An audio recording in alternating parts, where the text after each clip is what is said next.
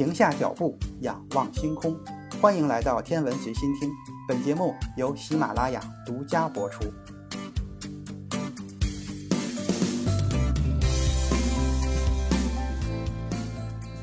各位听友，大家好。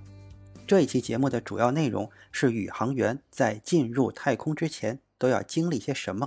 说实话，很少有什么职业能够像成为一名宇航员一样，充满着艰苦和压力，又令人激动，让人佩服。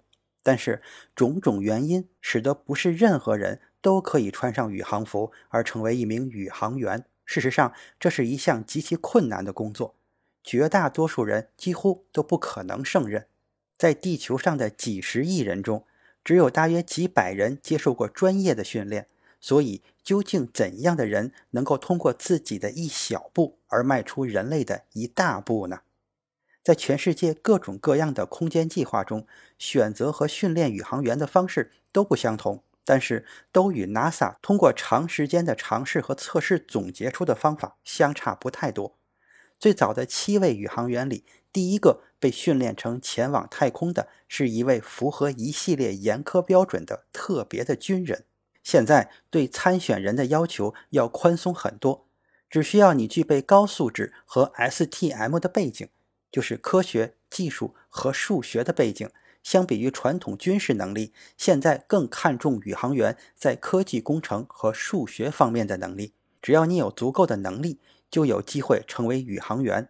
但是除此之外，你还需要有不少于一千小时的飞行时间，并且至少拥有学士学位。并在你的专业领域内至少有三年的工作经验。除了这些，身体素质也很重要。每一个想飞离大气层的人都需要通过最初的身体素质训练。在进入 NASA 的宇航员候选人培训项目之后，还需要通过多轮面试才能够最终的入选。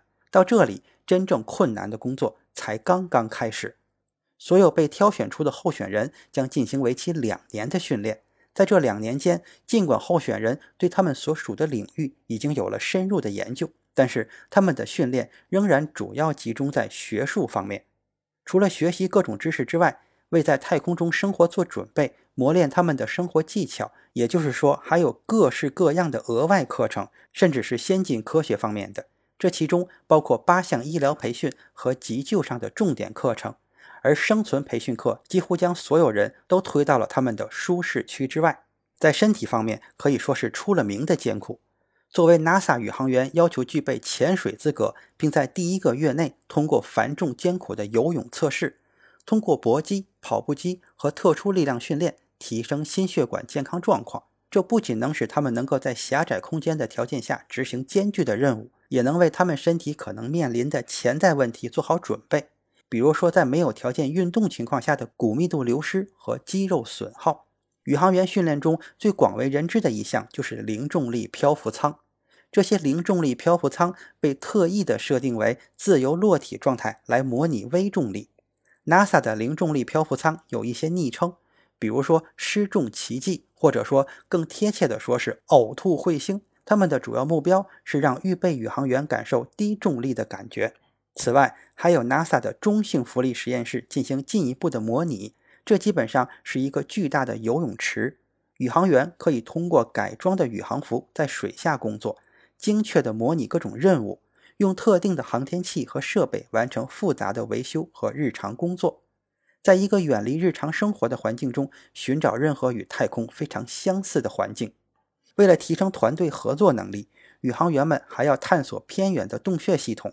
因为他们不熟悉的地形，加上洞穴探险者通常会遇到的危险和孤立无援的处境，这种经历为团队合作和团队建设训练提供了一个非常好的机会，也为真正研究一个从未去过的新地方提供了机会。这些都可能在未来的行星探险上发挥作用。另外，还有很多各种各样复杂的机器和设备要去熟悉和掌握，这里边就包括用于移动巨大物体的机械臂。NASA 有一个精密的气浮平台，就像一个巨大的空气冰球台。